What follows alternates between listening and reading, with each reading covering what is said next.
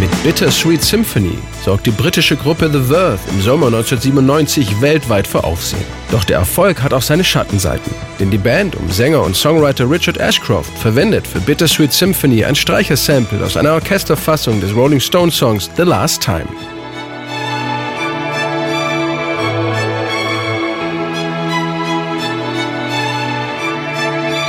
Das markante Sample entsteht bei einer gemeinsamen Session von The Verve mit den britischen DJs James Lavelle und DJ Shadow.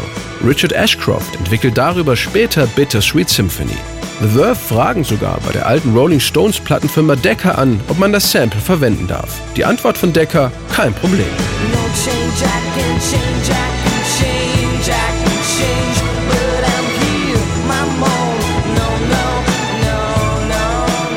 Das Erfolgsrezept von Bittersweet Symphony ist die Kombination aus dem ganz eigenen Sound des Songs und dem melancholischen Text über die vorgezeichneten Lebenswege in unserer Gesellschaft, aus denen man alleine kaum ausbrechen kann.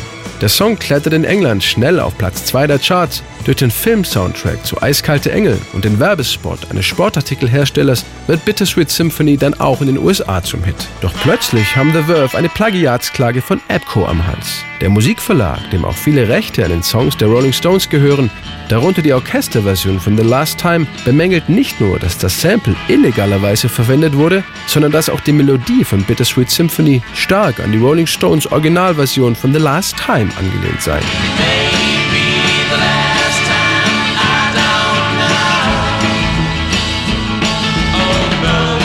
The Verve verlieren die Klage und müssen schließlich fast alle Einnahmen abtreten. Neben Richard Ashcroft als Texter werden Mick Jagger und Keith Richards als Songautoren von Bittersweet Symphony eingetragen.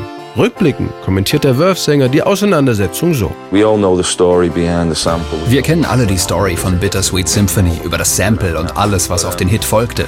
Aber wenn man den Song entkleidet, wenn man die Streicher weglässt und nur noch die Akkorde, meinen Text und meine Melodie hört, dann klingt das sehr viel bluesiger. Und auch ohne Sample und Streicher ist es ein Song, der für sich steht. Take away the dressing, take away the strings, take away the sample. There's, there's an actual song there. Well, it's a bittersweet.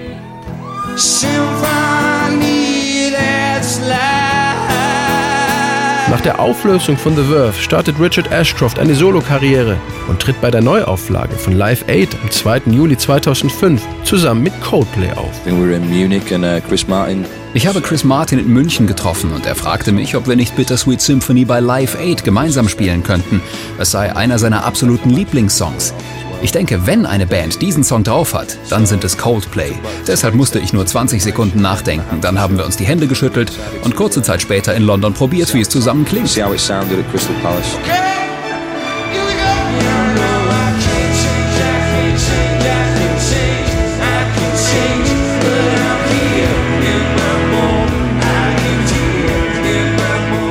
Fans waren begeistert und trotz aller Rechtsstreitigkeiten hat sich Bittersweet Symphony für The Verve und Richard Ashcroft zu einem echten Rockklassiker entwickelt. You know, I consider some of those songs almost bigger than me in a way, because once they become in the public domain and Ich glaube, dass manche Songs größer sind als ich selbst.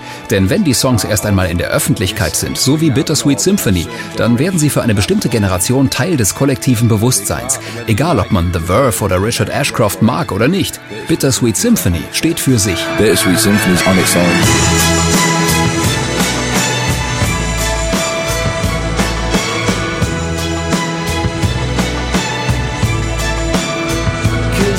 a bittersweet